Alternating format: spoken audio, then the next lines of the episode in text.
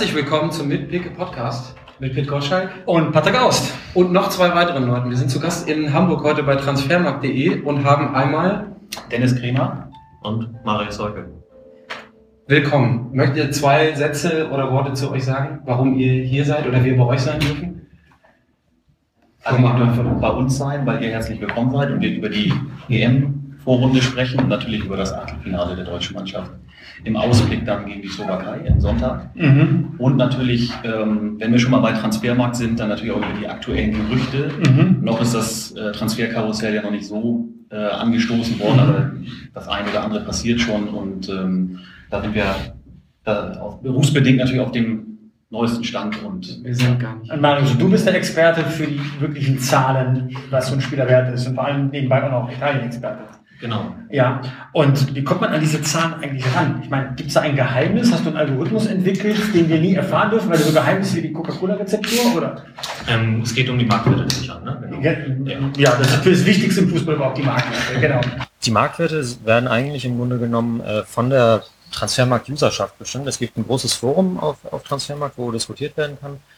Ähm, die Marktwertanalyse unter anderem dazu, das ist eines der wichtigsten überhaupt und äh, jeder äh, registrierte User, der schon ein bisschen eine Weile dabei ist, kann damit diskutieren über die Marktwerte und äh, die Beiträge werden dann gesammelt, die Argumente ausgewertet und daraus entstehen dann die Marktwerte. Wie viele User machen da so mit, so in der, in der Summe? Sind das Hunderte, sind das Tausende, sind das Tausende. Tausende? Ja. Und woher wissen die das? Ich meine, die gucken ja auch nicht in die Verträge rein, im Gegensatz zu mir. Das, äh, da, ähm, ja, wie soll ich das sagen? Ja. Hm? Ähm, Erfahrungswerte? Erfahrungswerte, genau. Kann Ganz man genau. so sagen, ja. Es, es, gibt, es, gibt, es gibt einen, einen gewissen Leitfaden mit, mit Argumenten, die man berücksichtigen sollte. Ähm, den kann man sich in dem Forum durchlesen und äh, Mhm. dann, sicherlich ist man am Anfang dann noch nicht gleich perfekt in dem Thema drin, aber das, Mhm. das kommt dann mit der Zeit. Ne? Der Grund, warum ich die Idee hatte, dass wir transfermarkt.de heute mit in den Pickel Podcast äh, mit reinnehmen, ist, ist relativ einfach. Ähm, die EM-Vorrunde ist vorbei. Wir haben sehr enttäuschende Stars gesehen. Wir haben Spieler gesehen, die man vielleicht vorher gar nicht so im Fokus hatte. Ich denke jetzt an den Franzosen Payet.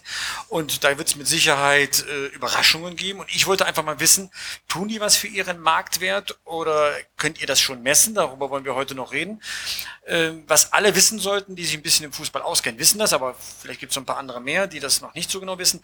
Bis zum 31. August können Transfers für die neue Saison abgeschlossen werden. Das heißt, die Bundesliga hat sogar bis dahin schon den ersten Spieltag gespielt und dann dürfen die immer noch wechseln. Dann ist es allerdings ziemlich äh, ähm, rabiat, die Methode. Ne? Wenn man da fünf Minuten zu spät ist, dann ne, haben wir letztes Jahr zweimal erlebt. Die klassischen Faxklamotten, ne? Ja. Genau, Genau, wenn- das wenn- Fax klemmt. Ja. ja, dann funktioniert das nicht.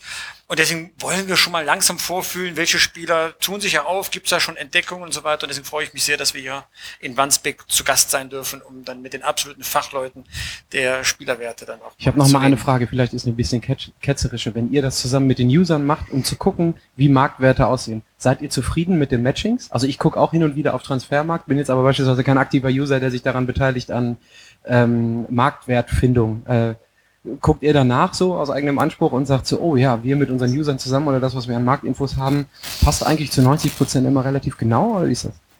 Also es ist in der, in der Regel so, dass wir da ziemlich dicht dran sind. Ähm, und es ist ja auch ein langer Prozess, äh, bis diese Marktwerte wirklich feststehen. Also das wird diskutiert und nochmal abgewogen und es gibt natürlich viele Kriterien, die da mit reinfließen.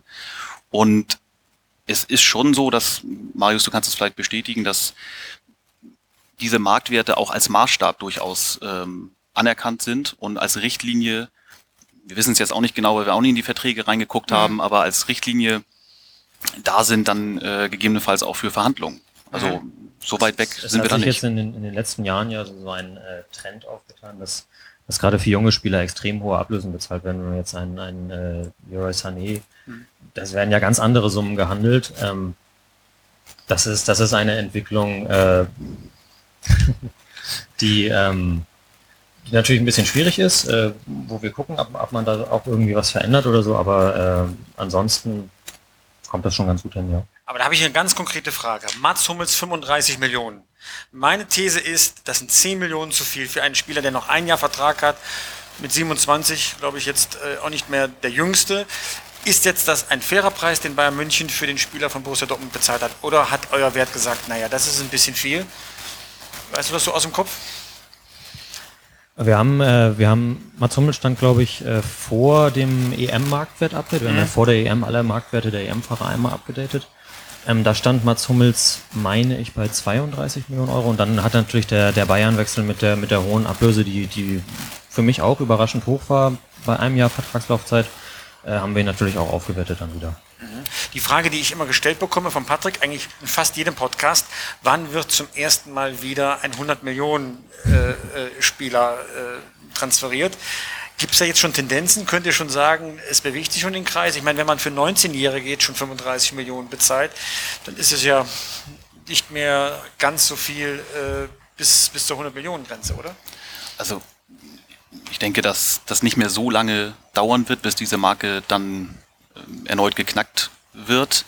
Ähm, ganz heiß diskutiert in Spanien wird ja Paul Pogba, der momentan die EM-Bühne noch nicht so nutzen konnte, so ein bisschen überraschenderweise auch für uns im Schatten von Payet äh, steht, der ihm da so ein bisschen jetzt gerade den Rang abläuft. Real Madrid hat sich in den letzten Jahren, was so diese Galactico-Transfers äh, angeht, so ein bisschen zurückgehalten. James Rodriguez war natürlich einer. Mhm. Ähm, und jetzt gibt es Diskussion, dass sie eben an ihn rantreten, auch natürlich, weil der Trainer Zinedine Zidane ein großer Fan von ihm ist und da auch eine Verbindung besteht.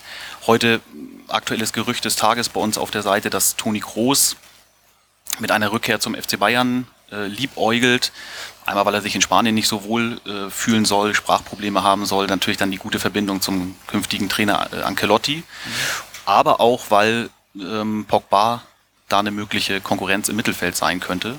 Und aus Marketinggründen, wenn das möglich ist, wenn Juventus sich da bewegt, dann denke ich, ist das durchaus möglich, dass da die Grenze geknackt wird. Was müsste Bayern denn bezahlen dann dafür?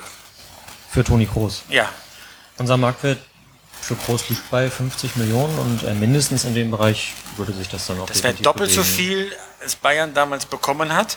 Ja. Da hätten sie lieber damals ein besseres Gehalt bezahlt. Das wäre ein besseres Geschäft gewesen, als ihn dann jetzt zu, äh, zu einer Mannschaft äh, abzugeben, die ja auch dann in der Champions League damit dann auch zum Konkurrenten geworden ist.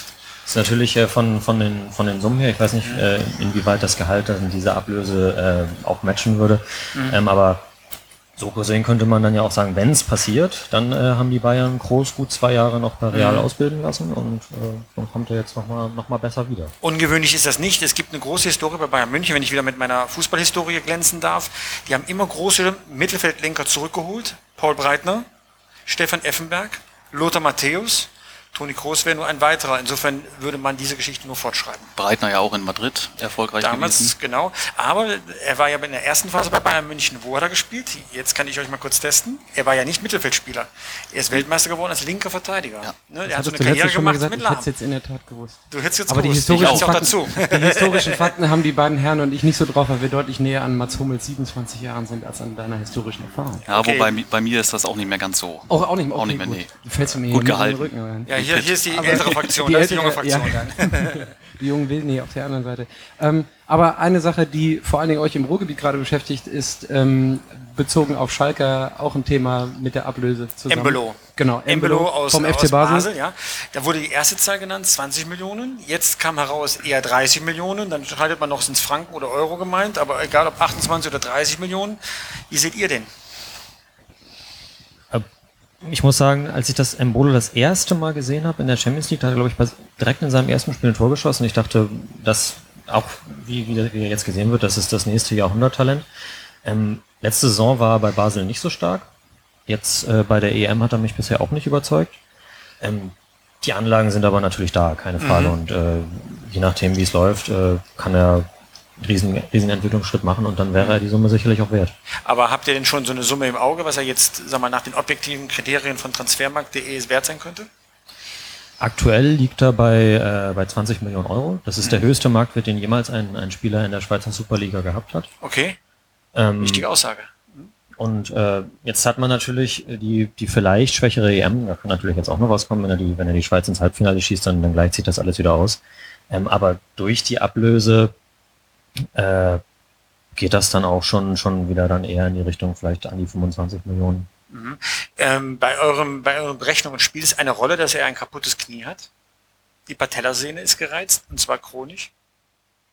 Das war mir vorher nicht bekannt. Oh, Äh, und es gibt direkt Abschlag, 20 Prozent. Ähm, sicherlich Spieler, die, die äh, besonders verletzungsgefährdet sind, äh, das ist natürlich auch ein Kriterium dafür. Mhm. Wenn, wenn, wenn ein Marco Reus äh, durchgehend fit wäre, würde er vielleicht auch noch auf einem ganz anderen Level spielen und wäre dann auch in anderen Marktplatzsphären. Kannst du das in Zahlen ausdrücken, wenn er immer fit wäre, was er dann wert wäre? Ich äh, nehme an, dann, dann hätte er, wäre er ja auch bei der WM dabei gewesen und so weiter, dann, dann würde er sicherlich äh, in Richtung Thomas Müller gehen. Er liegt, Reus liegt im Moment bei, 75, äh, bei 45, Müller liegt bei 75. Mhm. Und der Unterschied wäre dann sicherlich nicht so groß. Ah ja, das ist für ein börsennotiertes Unternehmen schon ein ziemlich wichtiger Wert, wenn man sein Eigenkapital oder, äh, sag mal, in irgendeiner Weise aufhübschen möchte. Ich ziehe das Ganze jetzt mal so ein bisschen in die EM-Richtung. Also wenn wir die, wenn wir uns die Vorrunde angucken. Also es gibt ja ein paar Mannschaften, die sind rausgeflogen, von denen man es nicht erwartet. Also ich denke an die Österreicher. Dann gibt's ähm, zum Glück für die Fanstimmung, wie ich finde, ein paar Mannschaften, die dabei geblieben sind. Also äh, damit wir auch auf den sozialen Kanälen das ein oder andere Positive hören. Ähm, und- Irland aber- beispielsweise. Ja, Irland, Nordirland, äh, Island, wo es diese wunderschönen Kalkulationen mittlerweile gibt, wie viele Isländer eigentlich überhaupt für eine Fußballmannschaft zur Verfügung gestanden hätten. Genau 23. Ne? Also so diese, diese wundervollen Also es ist halt einfach super, total sympathisch und ähm, viral sind die Iren und Nordiren halt einfach komplett überhaupt nicht zu schlagen. Du hattest es Pitt, als du beim, beim äh, letzten Spiel da warst im Stadion, ähm, als du die, die Live-Berichterstattung aufgenommen hast, stand der gesamte Ire, nordirische Block da hinten und hat immer noch Will Griggs on Fire gesungen. Ähm, Also ich glaube, die würden problemlos den, den Euro-Contest im Gesang gewinnen. Mhm. Ob sie diese Europameisterschaft gewinnen, da habe ich doch meine erheblichen Zweifel. Dafür waren die zu einfach gestrickt. Ja, man freut sich, dass die jetzt eine Runde weiter sind, aber ganz ehrlich, da gehören sie eigentlich nicht hin. Unter normalen Gesichtspunkten, nach Leistungsgesichtspunkten. Also dafür haben sie zu einfach. Bist du andere Meinung, weil du gerade den Kopf schüttelst? Oder? Ja, ja. Also ich finde es ich fand's dann zu einfach gestrickt, aber so ist halt der Modus. Ich glaube, da kann man sich jetzt noch furchtbar drüber aufregen, aber es bringt halt einfach nichts. Jetzt ist es gespielt und jetzt geht die EM richtig los. Also auch gefühlt geht die jetzt ist richtig Aber los. wie ist das bei euch bei Transfermarkt, wenn ihr jetzt die, Vor die Vorrunde euch anguckt? Also ihr habt ja sicherlich den ein, die ein oder andere, ich sag jetzt mal überspitzt, Enttäuschung und den, den ein oder anderen, der da auf dem Schirm aufgetaucht ist, wo ihr gesagt hättet, oh, der spielt sich, äh, oder wo ihr vorher nicht gedacht hättet, dass er sich so im Vordergrund spielt, oder? Also wir haben ähm, vor zwei Tagen hier ähm, zusammen gegrillt, kann man ja mal verraten, aus dem Nähkästchen und haben ähm, das Ungarn-Spiel äh, Spiel gegen Portugal gesehen und das war natürlich so das Highlight und dann an einem richtigen Moment umgeswitcht auf Sat 1 und das Tor der äh, Isländer dann noch, den Konter gesehen. Das war eins. Genau, das Ja. war eins. Und ähm, das hat natürlich nochmal so ein bisschen das Ganze rausgerissen. Vorher waren wir uns, glaube ich, einig, dass ähm, das Niveau noch nicht ganz so war. Ich stimme dir dazu, dass eben jetzt gefühlt das Turnier losgeht. Ähm, wir haben gestern ein Stück auf Transfermarkt gehabt, wo wir nochmal unsere Highlights der Vorrunde äh, herausgekramt haben. Und ähm, für mich zum Beispiel die Kroaten, ähm, immer hoch gehandelt, ähm, 98 dann mal Dritter geworden bei der WM, ähm, immer die goldene Generation. Und jetzt haben sie gegen Spanien wirklich ein tolles Spiel gemacht mit äh, ganz viel ähm, Laufeinsatz, mit äh, Emotionen. Und das war für mich so ein, so ein Highlight, was man hervorheben kann, vor allen Dingen Perisic, ähm, auch nochmal aufgewertet äh, vor der EM 23 Millionen Marktwert jetzt. Bei Inter Mailand wird jetzt auch bei englischen Clubs gehandelt, also da sieht man nochmal diesen Effekt ähm, während der EM. Also da kann noch was kommen. Aber wie ist das, wenn ihr so ein Fußballspiel seht? Seht ihr dann noch die Spieler und die Spielweise oder seht ihr nur Zahlen auf dem Platz rumlaufen? Komm, gib's zu. Ganz, ganz, ganz ausstellen kann man es wahrscheinlich nicht, aber man, man versucht sich dann doch schon aufs Spiel zu konzentrieren. Also es kommt natürlich ab und zu dann, wenn Fehlpässe kommen, dann, dann fragt man sich schon, also der Marktwert und was ist da los. Ähm, aber ja, also wir, wir können dann auch schon jenseits der Zahlen Fußballspiele Wer genießen. Transfermarkt.de ist, der ist nicht Mathematiker, sondern immer noch Fußballfan. Genau. so, genau. Genau. Euch als Fußballfans, ähm, die Vorrunde, also jetzt mal weg von Marktwerten, sondern bezogen halt einfach darauf, wie die, wie die Vorrunde so gelaufen ist. Ähm, was hat euch beeindruckt, was habt ihr mitgenommen? Also die, ich, für mich beispielsweise ist es so, dass es kaum eine Mannschaft gibt, meiner Meinung nach, gucken, was Peter davon hält, wenn ich das jetzt ausspreche, ist, äh, es gibt kaum eine Mannschaft, die nicht zumindest defensiv, taktisch so geschult ist, dass sie äh, auch den großen Mannschaften was abverlangt. Die Türkei fand ich da relativ schwach, muss ich gestehen, aber ansonsten war das immer eigentlich alles relativ nickt, äh, schüttelt schon mit dem Kopf. Überhaupt nicht. Überhaupt nicht. Ich, Okay, äh, aber ich lausche deinen Ausführungen und deinen analytischen Tiefsinn. vielleicht kriege ich, vielleicht kriege ich wieder ein Lob, dass inhaltlich auch was bei rumkommt. Aber das ist eine Sache, die ich mitgenommen habe, weswegen es für dann für spielstarke Mannschaften, die Spanier haben es am besten für mich, finde ich, gelöst in der Hinrunde, äh, in der Vorrunde, selbst wenn, wenn sie das letzte Spiel verloren haben. Aber das ist so eine Mitnahme äh, oder so eine Sache, die ich mitgenommen habe. Und vorne lief da, ähm, hilft dann meistens der liebe Gott. So, also wie ist das bei Oder euch? Standards. Genau, genau. Ja, sehe ich eigentlich ganz genauso. Also das, das ist ja schon die, diese Diskussion, ob man, äh, ob man nun äh, viele schöne Spiele gesehen hat. Da, da sagen die meisten ja eher nein. Ähm, und dann ist ja auch äh, hoch gelobt worden, so äh, die gerade die italienische Defensive, was sie mit den Belgiern gemacht haben und dann auch mit Ibrahimovic. Das ist, das ist dann irgendwie was, was äh, vielleicht bislang eher in den Fokus gerückt ist, als, als eben diese Offensivstars. Vielleicht lag es auch am Modus, dass die Mannschaften sich eher zurückgehalten haben, weil sie dachten, wir kommen ja auch womöglich als Dritter weiter. Aber Das wird so gewesen sein, also davon bin ich auch überzeugt. Ähm, aber es sind typische Fußballspiele, die machen am Fernsehen wenig Spaß. Man muss schon Fachmann sein, um die Spielweise der Italiener zu mögen. Ähm, also wenn man im Stadion sitzt und sieht, wie die verschieben, wie die Räume zumachen, wie sie nach vorne dann schrittweise Meter und Meter dann besetzen. Also ich muss gestehen, ich habe das ein oder andere Spiel mit Taktikblick geguckt auf dem ZDF. Ja, Erstmal hatte ich dann da keinen Kommentar. Spaß, aber und das dann, ist keine äh, Übersicht verbessern. Das 3 zu 3 der Portugiesen äh, war dann gegen Ungarn wirklich der Höhepunkt der Vorrunde. Aber wenn man ehrlich ist, wie viele Fehler passiert sind, damit es 3 zu 3 ausgeht, ja, das ist für die breite Masse natürlich spektakulär. Für jemanden, der sich ein bisschen besser mit Fußball auskennt, sagt man, wie können die nur so spielen? Ja, weil äh, das äh, ja, Ronaldo groß aufgetrumpft, aber so wie er Räume hatte und konnte sich dann dadurch durchsetzen zu den zwei Genau. Toren. Ne? Also die Räume hätte er gegen die Italiener nicht und dementsprechend wenig wäre dann auch in Erscheinung getreten. Ne? So, und das passiert jetzt eine Unfairness während des Turniers. Da gibt es eine Seite des Spielplans bis zum Finale, wo ich glaube neun Weltmeistertitel und elf EM-Titel oder umgekehrt vertreten sind und auf der anderen Seite überhaupt gar keine Titel vertreten sind. Das heißt, wir werden definitiv bis zum Halbfinale Überraschungen erleben, wer so, so weit gekommen ist. Das werden vielleicht die Kroaten sein, äh, die äh, auf dieser linken Seite des Spielplatzes sind. Vielleicht Polen, weil sie ja nur gegen die Schweiz spielen. Aber Wales oder Nordirland, also einer von den EM-Neulingen, wird auf jeden Fall ins Viertelfinale kommen. Das ist doch schade für die Slowakei, ehrlich gesagt, weil die haben noch richtig gut Fußball eigentlich gespielt. Also einigermaßen Fußball, sagen wir mal so. Slowakei Zum ist, ist, ist, für mich sowieso als äh, auch als als äh, Liebhaber der, der Serie A natürlich mit mit Marek Hamšík, der, der einen großen Star, den den würde ich da schon gönnen. Wenn, Mhm. Ist das der wertvollste Spieler bei denen? Ähm, nein, das ist äh, Gonzalo Higuain, aber Okay. äh, der zweitwertvollste Okay. mit 35 Millionen aktuell Wow. und sieht im Moment auch danach Aber aus, bei den Slowaken ist er der-. Bei den Slowaken, Bei den ist er der Slowaken ist er natürlich der wertvollste, deutlich, ja. Kurz, wie alt ist der Hamji gerade? 27 oder 28. Für Pizzo alt für mich bestes Fußballalter. Genau. Ja, sag mal, Slowak. Ja, nee, nee, eine Sekunde noch. Wenn wir hier zwei Leute sitzen, ähm, der eine eher den spanischen Fokus, der andere eher den italienischen Fokus, dann möchte ich natürlich zwei Worte zu dem Spiel hören, was die, auch ich glaube, von, von der zeitlichen Ansetzung dramaturgisch das mit Abstand spannendste im Achtelfinale ist. Vor allen Dingen, weil es direkte Auswirkungen hat auf einen möglichen Viertelfinalgegner der Deutschen. Also lasst euch doch mal in zwei, drei, vier Sätzen aus zu äh, Spanien, Italien. Montagabend, glaube ich, ne? Das ist, ja. Fangen mit den Spaniern gerne an. Ja, Gut, ähm, ja, also ich glaube, dass ähm, für sie dieses Kroatien-Spiel so ein Dämpfer zur rechten Zeit gewesen ist.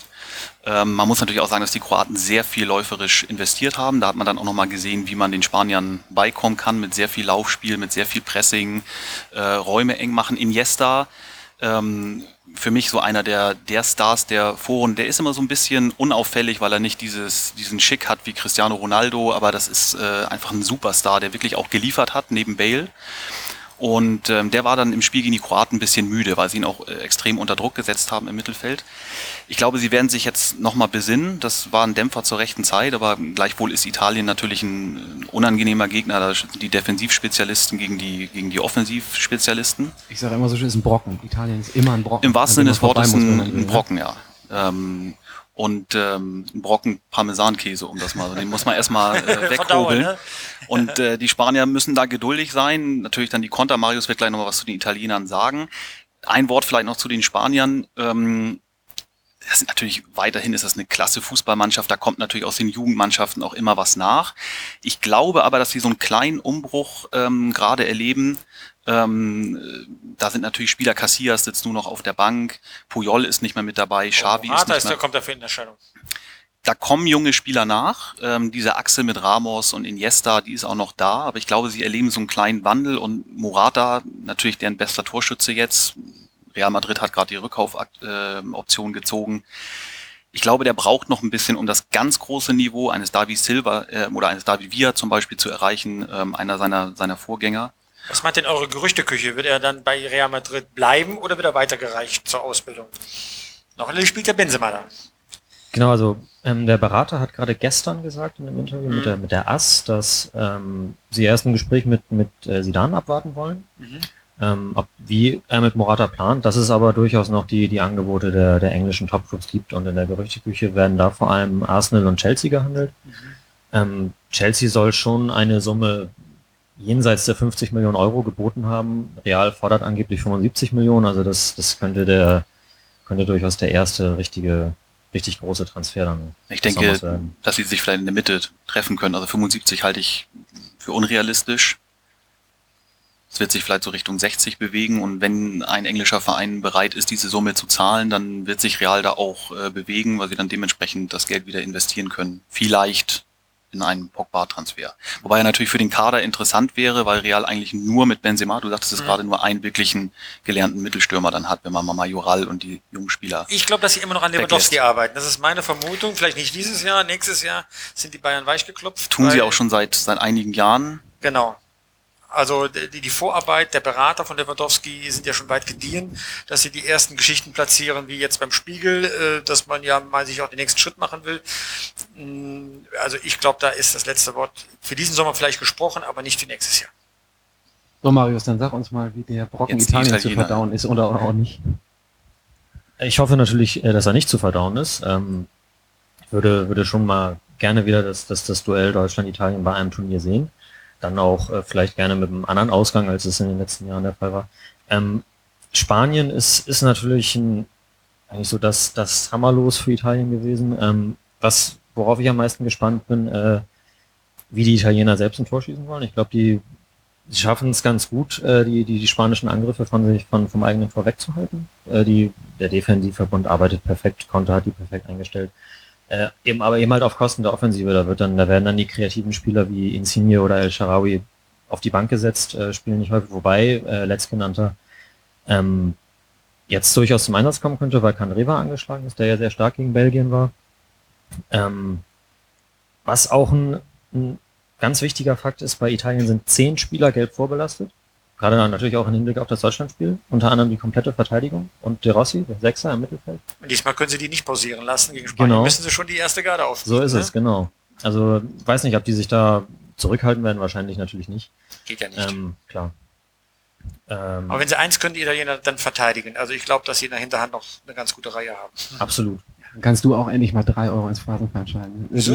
Wenn sie eins können, dann verteidigen. Ah, das ist doch noch keine Phrase. Gott, also Das- aufgrund der letzten- das, das, aufgrund der ganze letzten Leute 12, im Keller 14 und, und meißeln das in Stein, wenn ich solche Sätze sage. Also komm. Ja, gut, okay, gut. Machen wir einen Haken und dann bist du um die drei, bist du um die drei Euro rumgekommen. Ähm, also das ist ein guter Insight mit den äh, zehn gelben Karten, das wusste ich gar nicht. Ja. Ähm, Gucken wir mal. Ähm, dann eine Frage hatte ich noch. Ach so, zum 24er-Modus, ganz schnell äh, drumherum. Ähm, 24er-Modus ja oder nein? Äh, nein. Also entweder 16 oder dann 32. Also wenn schon ganz konsequent sein. Stimme ich zu. Ich äh, gehe gern wieder mit den 16. Okay. Wunderbar. Also Deutschland, Deutschland, Deutschland. Ja, wissen auf, wir, Pitt was da los sitzt auf ist. heißen Kohlen. Ja. Fangen wir mal an mit Deutschland. Lassen uns dann zum, zum Spiel. Sonntagabend, 18 Uhr in Lille. Ja, ich bin da. Bist du auch da? Ein- Ach nein, leider nicht. Ja. Wieder mal nicht. Aber diesmal kann ich sagen, nicht 50 Prozent von uns, sondern ein Viertel von uns gehe ich davon aus. Ich weiß nicht, von euch wird keiner da sein, Nee, oder? Auch nicht. leider Okay. auch nicht. Müsst ihr denn Also arbeiten oder dürft ihr dann wieder Grillfest machen bei Transfermarkt? Sonntag. Wir müssen tatsächlich Ja, beide und? nicht arbeiten diesmal. Ja, nicht. Aber online geht, geht rund um die Uhr, dachte ich. Online geht rund um die Uhr. Ähm, Pitt, eine Frage direkt an dich. Was machen wir mit Josua Kimmich? Spielt er oder spielt er nicht? Also nach den neuesten Informationen, die ich jetzt wirklich aus dem Lager der deutschen Mannschaft habe, spielt er. weil man eine ähnliche Spielweise erwartet, wie man es gegen Nordirland gesehen hat. Also eine sehr defensive Mannschaft, ja, mit mehr Akzenten nach vorne, aber doch nicht so, als dass man auf der rechten Seite jemanden für die Defensive bräuchte. Nein, man braucht jemanden, der diesen Druck über die rechte Seite macht und flankt. Die einzige Änderung, die geplant ist, und da bastelt man jetzt dran, ob Schweinsteiger von Anfang an spielt, für Kedira, der bisher noch nicht so überzeugt hat. Und natürlich ist noch fraglich, ob Boateng fit ist, wird angeblich, und das sagen sie immer wieder, ja, das wird er schon bis Sonntag schaffen, aber das ist mir zu oft betont worden, so dass ich immer dann Zweifel kriege, ob das wirklich so ist, äh, dass er Also ich gehe noch einen Schritt weiter. Alles, was ich gehört habe, hört sich eigentlich, wenn ich das deute, so an, als wenn das eine ganz, ganz, ganz, ganz knappe Also er Kiste konnte wird, heute, und heute ist Freitag, zwei Tage vor dem Spiel, noch immer nicht mit der Mannschaft trainieren, hat Lauftraining gemacht, hat Radfahren gemacht. Das heißt, selbst wenn er körperlich fit ist, muss er auch wieder in Form kommen. Er hat nicht gegen den Ball getreten. Ich bin ein bisschen skeptisch, mache mir aber keine großen Hoffnungen, weil wir ja gute Innenverteidiger Und haben. man muss natürlich noch darauf gucken, dass man vorhat, noch weit zu kommen im Turnier. Insofern ist mit Hövedes ja jemand da, der Also ich habe ich hab ein. Turnier mal erlebt, das war so kurz nach dem Krieg, 1996. Da, da fehlte wirklich die komplette Mannschaft fast, ja, und dass die Torhüter sogar Spielertrikots für das Feld anziehen mussten, also nicht wussten, ob sie noch komplett im Finale auflaufen werden. Ich glaube, sowas wird man nicht noch einmal erleben. Damals durften sie sogar nachnominieren, weil das offensichtlich war. Jens Todd kam danach, äh, London nach. Ähm, Soweit wird es diesmal nicht kommen, aber man sollte man das ohne Not riskieren. Mit Hövedes und Hummels hätte man eine gute Innenverteidigung, die das in der Endphase gegen Nordirland auch sauber alles runtergespielt haben. Ist das bei euch ähnlich? Also sie- siehst du das ähnlich? Lenz, was sagst du? Also die Kimmich hat über über den Klee gelobt. Also Wir hatten bei uns in der letzten äh, Sendung gesagt, jetzt müsste er dann auch mal auf den Prüfstand, was die, rechte, äh, die, die richtige rechte Verteidigerposition angeht, äh, kommen, weil er da ja nicht so unbedingt äh, viel getestet werden konnte im letzten Spiel. Also da hat er ja nicht viel auf die Schlappen gekriegt. Also vor allen Dingen in der Defensive wurde er wurde er einfach Genau. noch nicht getestet auf wirklich höchstem Niveau. Aber das nun, wenn er denn spielt gegen die Slo gegen die Slowakei, der, der Fall ist, das wage ich jetzt auch mal zu bezweifeln, weil mh, ich stimme Pitt dazu, dass wir da auch eher wieder einen sehr defensiven Gegner erwarten können.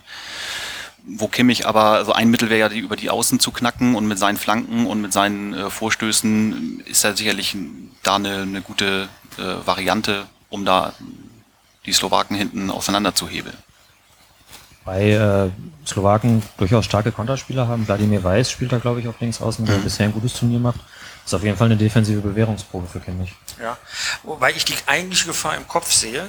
Mir wird gerade zu viel schon über das Viertelfinale gesprochen, ob der Gegner vielleicht Italien oder Spanien heißt, also der Angstgegner endlich besiegt wird.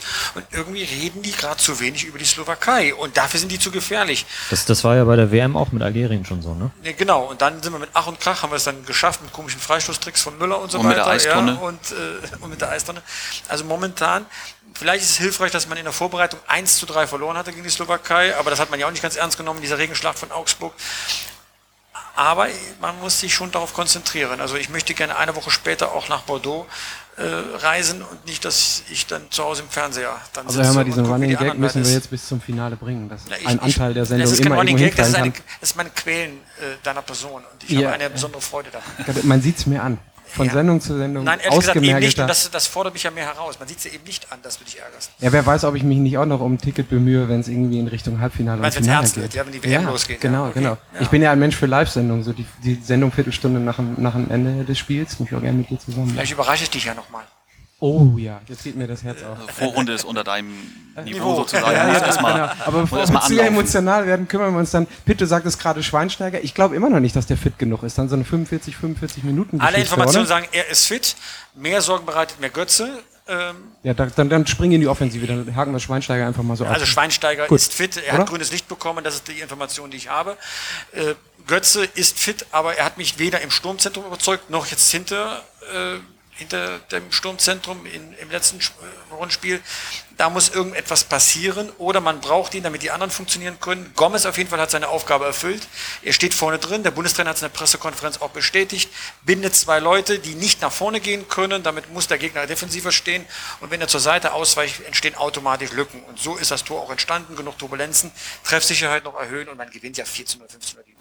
Und ich, ich, ich glaube auch, wenn ich das noch ergänzen darf, dass Gomez eben auch gegen diesen Abwehrverbund mit Skriptel und Durica eben auch jemand ist, der da eine körperliche Präsenz einfach reinbringt um gegen diese Kanten. Gibt es ja zwei, zwei unterschiedliche Ansichten, ob man vielleicht mit schnellen Kleinspielern dann äh, so eine Abwehr knackt. Aber ich denke, oh, wenn man vorne da so einen Fixpunkt hat wie Gomez, das kann sich erneut bewähren. Einmal abprallen ist er da, dafür ist er geboren und äh, ein Spiel wie in Österreich 2008, wo der Ball aus einem Meter dann irgendwie Richtung Himmel schossen, schießen konnte, das wird nicht mehr passieren. Ich, ich muss aber noch mal sagen, ich fand Götze ja, ich hatte mich ja der letzte Mal schon bei uns aus dem Fenster gelehnt nach dem Spiel. Ich fand Götze ja sehr gut im letzten Spiel. Ne? Also ich, fand, fand Ich fand ihn auch nicht so schlecht. Ähm, Medial wird sich dann natürlich auch mal schnell dann auf so eine Person eingeschossen. Das haben wir bei Özil dann auch wieder erlebt. Stichwort Körpersprache, da habt ihr auch schon drüber Mhm. gesprochen. Es ist ja auch typisch für den Bundestrainer, dass er dann an solchen Leuten auch äh, festhält und äh, mit Müller jetzt genau das Gleiche, dass ähm, er einfach weiß, was die Leute können und Also wenn die, wenn die ihre Chancen machen, innerhalb der ersten 20 Minuten, dann sieht das Ding so aus, dass Götze eine Bude macht, eine Vorlage und Müller das zweite Tor. Also die, dann, dann, äh, dann habe ich sogar die Statistiken, was Götze weil, angeht, auf, bei mir auf der Seite. So von daher. Und dann macht es halt Gomez, für den ich mich auch freue, weil ich, ich finde auch, der hat die, die Berechtigung da vorne drin. Drehen wir einmal um. Ähm, Dennis, du sagtest schon zwei, zwei Worte zu den Abwehrspielern, aber äh, der Italien-Experte kann dann wieder zu Hamsik auf der anderen Seite was sagen. Also weil das ja der Spieler ist, der die Abwehr, wenn die Deutsche am meisten mit beschäftigen kann, oder? Genau, das ist auf jeden Fall so. Zum einen Spielgestalter bei der Slowakei, aber auch, äh, wenn ich, wenn mich nicht alles täuscht, torgefährlichster Mann. Äh, Auffälligster auf jeden Fall. auffälligster auf jeden ja. Fall auch. Und äh, mit, mit seinen Traumtoren gegen Deutschland hat er eins gemacht, jetzt äh, gegen die Russen hat er auch eins gemacht. Ähm, wie gesagt, der lenkt das Spiel, der, der kann auch mal zwei Leute stehen lassen. Den, den gilt es auf jeden Fall auszuschalten. Aber ich glaube auch, dass das auch ein Vorteil für die Deutschen sein kann, weil äh, es fokussiert sich sehr viel auf Hamsik. Sie sind sehr abhängig von ihm. Es ist, Mhm. Das macht das Spiel natürlich auch auf eine gewisse Weise sehr berechenbar. Und die Engländer im letzten Vorrundenspiel haben gezeigt, wie man ihn eigentlich aus dem Spiel nehmen kann, im Kollektiv äh, Passwege zustellen, rausdrängen, Räume eng machen.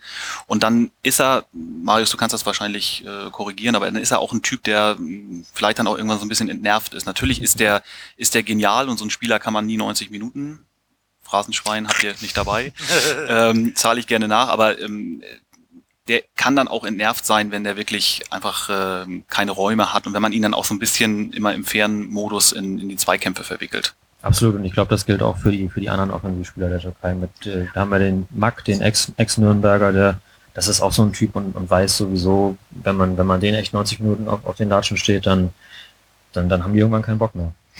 Ein Wort vielleicht noch ganz kurz zu den Slowaken. Also wir haben ja jetzt noch die Nachricht bekommen, dass die wirklich Personalsorgen haben. Ich glaube, Pekarik, äh, der Hertha-Spieler, der natürlich so auch die Bundesliga ganz gut kennt, ist angeschlagen. Marc, den du gerade erwähnt hast, ist angeschlagen. Und das ist natürlich auch ein Nachteil, weil die starke Bank wie die Deutschen ähm, haben die Slowaken meiner Meinung nach nicht, dass sie das einfach so ersetzen können. Also ganz klar. Absolut, ja. Und bei Hamsik sage ich nochmal, eine Mannschaft, die es schafft, Messi aus dem Spiel zu nehmen, weil man eben diese Räume und Laufwege zumacht, sollte kein Problem mit Hamsik haben. Ist meine klare ich, Meinung. sehe ich genauso. Welchen Tipp machen wir? Patrick, hast du auch einen Tipp? Ich tippe ja aus Prinzip nicht. Ich kriege ja nur Sie wieder sagt jetzt nur nicht unentschieden, das wäre jetzt echt peinlich. Nö, also ich gehe davon aus, also dann, dann rolle ich mal hier meine ganze Story auf. Ähm, ich gehe davon aus, dass wenn Boateng nicht spielt, aufgrund der taktischen Veranlagung der Innenverteidigung, ist so ein Mann wie äh, Hamsik in der Lage, ein Tor zu machen. Also schießt die Slowakei auf jeden Fall eins und die Deutschen schießen drei. Und dann lehne ich mich ganz weit aus dem Fenster und äh, sage, dass auf jeden Fall Götze in irgendeiner Art und Weise Scorerpunkte sammelt, wenn er denn spielt. Das, Siehst du, das ist doch, also es ist doch, du? das ist doch super detailliert, oder? Also ich meine, Ja, da kann man mir ja, schön, ich bin jetzt schön ganz im Nacken überrascht. vergeben hinterher. Dennis, sag du mal was. schon komplett das Spiel analysiert. Ich kann eigentlich fast gar nichts mehr draufsetzen. Ich glaube aber, dass, ich glaube, dass der Knoten bei Müller platzt. Mhm. Ich glaube, dass äh, Müller trifft. Gerne dann mit Götze Vorlage, hätte ich auch nichts dagegen. Ähm, ich glaube, es wird auch nicht so deutlich, ähm, einfach weil man jetzt auch nochmal in diesen K.O.-Modus reinkommen äh, muss und natürlich da auch eine gewisse Anspannung. 2-1 sage ich. Also lass die deutsche Mannschaft gerne 60, 70 Minuten hart arbeiten dafür und das 2-1 erst in der 72. machen, das 3-1 erst in der 79. Dann ist das zwar nach hinten raus auch klar, dann kann man nochmal irgendwie die letzten 10 Minuten zwei Leute auswechseln, aber die sollen schon schön arbeiten dafür, nicht, dass wir so diese Spanien-Momentum haben, dass man sagt, das geht so einfach, ne? aber die bin ich schon genau der Meinung. Also ich äh, stimme dir eigentlich in fast allen Punkten zu tatsächlich. Ähm, Götze, Götze weiß ich nicht. Ich, äh, ich, ich würde mich tatsächlich am meisten freuen, wenn, äh, wenn Mesut Özil einen Scorerpunkt machen würde. Ähm, weil das, das, äh, das Bashing, was er ja zum Teil. Aber hat ja schon einen. Ja, aber wenn er noch einmachen, wenn er, wenn er noch das Tor treffen würde, das, das wäre schon nicht schlecht. Ja. Bei Özil ist er nicht so der Aber ich bin, also Er war Man of the Match, aber wenn man jetzt, ich habe mich mal erkundigt, wer Man of the Match wählt, das sind ja Leute so im Durchschnittsalter 50 äh, über, ja, äh, die stehen, sitzen da im Stadion und machen dann ihre höchstrichterliche Entscheidung. Ich habe ihn jetzt nicht überragend gesehen, aber sehr gut gesehen äh, gegen Nordirland. Mein Tipp ist ein 2 zu 1 nach Verlängerung. 2-1 nach Verlängerung. Ja. Gehst du auch noch detaillierter rein oder nur Ergebnis von dir? Ich glaube, dass es ein unglaublich schwerer Kampf wird. Irgendwie tun wir uns schwer. Ich glaube noch nicht, dass es das Spiel ist, wo der Knoten platzt. Das wird gegen Italien oder Spanien sein, also weil die etwas offener sind. Die werden sich schwer tun, weil die wissen genau, wie sie die Deutschen, ne, der Code ist jetzt geknackt, der Deutschen, der ist bekannt. Die werden das alles auch abdichten und auf Konter lauern. Einer geht rein, da bin ich derselben Meinung wie du. Und die Deutschen werden irgendwie ein 1 zu 1 über 90 Minuten hinkriegen und dann kommt ein Spieler, der bisher noch nicht im Fokus war und macht das eine Tor, das uns ins Glück bringt. Weil das ist typisch für die deutsche Mannschaft. Beim letzten Turnier, wir denken alle an das 7 zu 1 gegen Brasilien natürlich. Die Wahrheit ist, von den sieben Spielen bei der WM waren vier nur mit einem Torunterschied und ein weiteres war dann 2 zu 2. Also das war auch nicht alles glänzend. Wir haben uns immer schwer getan, aber die Mannschaft hat den Mumm und den Charakter, dieses eine eben mehr zu machen. Und darum geht es beim Fußball und nicht um das Packing, ob ich so und so viele äh, Spieler überspielen kann. Nachher gilt nur die eine Statistik. Goaling gilt. Entschuldigung, ihr Fußballstatistiker, aber äh, Goaling, ganz genau. Ich Genau. muss ein Tor mehr schießen als der Gegner, dann ist alles wunderbar. Dann- und das wird in der Verlängerung passieren. Dann hoffen wir, dass Kimmich nicht die Bude macht, damit er nämlich nach dem Spiel ein bisschen Ruhe hat. Und sich Hector wird das Tor machen. Hector. Och, Leute. Okay, gut. Nennt mich Fußballgott. Wenn das eintritt, Reihe. möchte ich Fußballgott genannt Äh, werden. genau, äh, wenn nicht, dann, dann kriegst du die Nacken, kriegst du ausnahmsweise die Nackenschläge dafür. Ähm, Nee, wieso Nackenschläge? Da kriege ich äh, einen. wenn es nicht eintritt, mal. Achso, ah ja, okay. Du kriegst das Geld aus dem Phrasenschwein zurück. Und von mir noch oben drauf. genau, kommt dann, kommt dann wieder raus. Ähm, haben wir sonst noch, also jetzt, fällt mir jetzt gerade spontan ein Achtelfinale, ähm, habt ihr sonst noch irgendwie ein Spiel, wo ihr komplett einen Blick drauf habt? Also Pitt, wir hatten da jetzt auch noch nicht drüber gesprochen, aber ähm, also Kroatien, Portugal finde ich ziemlich interessant. D- Das ist eine Sache, die ich mir angucke. Dann natürlich Spanien, ähm, Italien, also so drei, vier Begegnungen sind da, die auf jeden Fall Bock machen. England, Island finde ich noch interessant. Die Isländer gefallen mir irgendwie. Das ist so, die macht Spaß, die Truppe. Ich kenne keinen einzigen Spieler, weil die irgendwie alle auf Son aufhören, kann ich nicht auseinanderhalten, aber irgendwie machen die Spaß und ich, ich werde es wahrscheinlich mit dem isländischen Kommentator mir anhören. Wollte ich gerade sagen, den, den allein nochmal wieder zu Vielleicht die letzten fünf Minuten, ich glaube über 90 Minuten kann auch ziemlich eine Nervensäge sein, aber die letzten fünf Minuten werden gut sein, wenn es irgendwie erfolgreich ausgeht. Wales, Nordirland werde ich mir, glaube ich, auch äh, angucken. Das ist sicherlich aus, aus, aus Fansicht mit den Gesängen, wird das, das, das, das kleine Battle of Britain auch ganz gut werden. Ja, super. Dann würde ich sagen, war's das für heute. Ne? Vielen ja, Dank, Pitt. ich muss mich noch beschäftigen mit äh, dem Machtkampf auf Schalke. Kriegt ihr sowas dann eigentlich auch mit oder interessiert euch das jenseits des Fußballplatzes nicht, dass dort am Sonntag eine große Wahl ist beim S04? Zwei Aufsichtsräte werden gewählt. Tönnies steht zur Wahl, der große, starke Mann von Schalke, große Opposition. Man kriegt mit, wie er rausgedrängt wird. Für mich ein, im Westen ein großes Thema. Interessiert euch dann überhaupt so etwas oder wirklich nur das, was im Rasen passiert? Also das interessiert uns schon. Wir haben natürlich äh, bei Transfermarkt thematisch unseren Schwerpunkt mehr auf den Gerüchten, auf den Transfers und natürlich jetzt auf der EM, aber mh, das ist so, dass wir auch immer abseits äh, Sportpolitisches natürlich verfolgen. Ganz klar, für die Hintergründe alleine schon. Leider hat jemand wie Tönnies keinen Marktwert. Er- Erstens das und zweitens, warum gehen wir ins Stadion? Wir gehen ja ins Stadion nicht, um Tönnies und Co. zu sehen, irgendwelche Vereinsleute. Wir gehen auf, auch nicht den Schiedsrichter, wir gehen auf, ins Stadion, weil wir die Spieler sehen wollen. Insofern habt ihr eine ganz wunderbare Webseite. Also vielen Dank nochmal, ich bin ein großer Fan Ja, von schön, dass wir hier Vielen sein Dank, durften. Danke Spaß euch. gemacht. Super, Vielen Dank auch. Wunderbar. Das war's für, von uns. Wir sprechen Pitt nach dem Spiel entweder am Sonntagabend direkt oder am Montagmorgen. Auf jeden Fall unmittelbar mit der Analyse. Ich werde mich ja mit meinem Periscope dann direkt aus dem Stadion wieder melden. Wieder eine Viertelstunde nach Spielplus gegen 20 Uhr mit meiner Kurzanalyse im Video. Wer dabei sein möchte, mir macht das immer sehr, sehr viel Spaß, auch die Atmosphäre vor dem Spiel einzufangen. Alle Fragen bitte auf @petgottschalk bei Twitter. Dann äh, habe ich auch was zu tun auf meiner Reise durch Europa, damit ich rechtzeitig zum Spiel in Lille sein werde. Dann viel Spaß dir in Lille Pitt. Euch viel Spaß bei der Gerüchteküche. Ist geil bei so Zahlen-Nerds mal zu Gast zu sein. Das war's für heute. Ein schönes Wochenende. Tschüss. Danke, tschüss.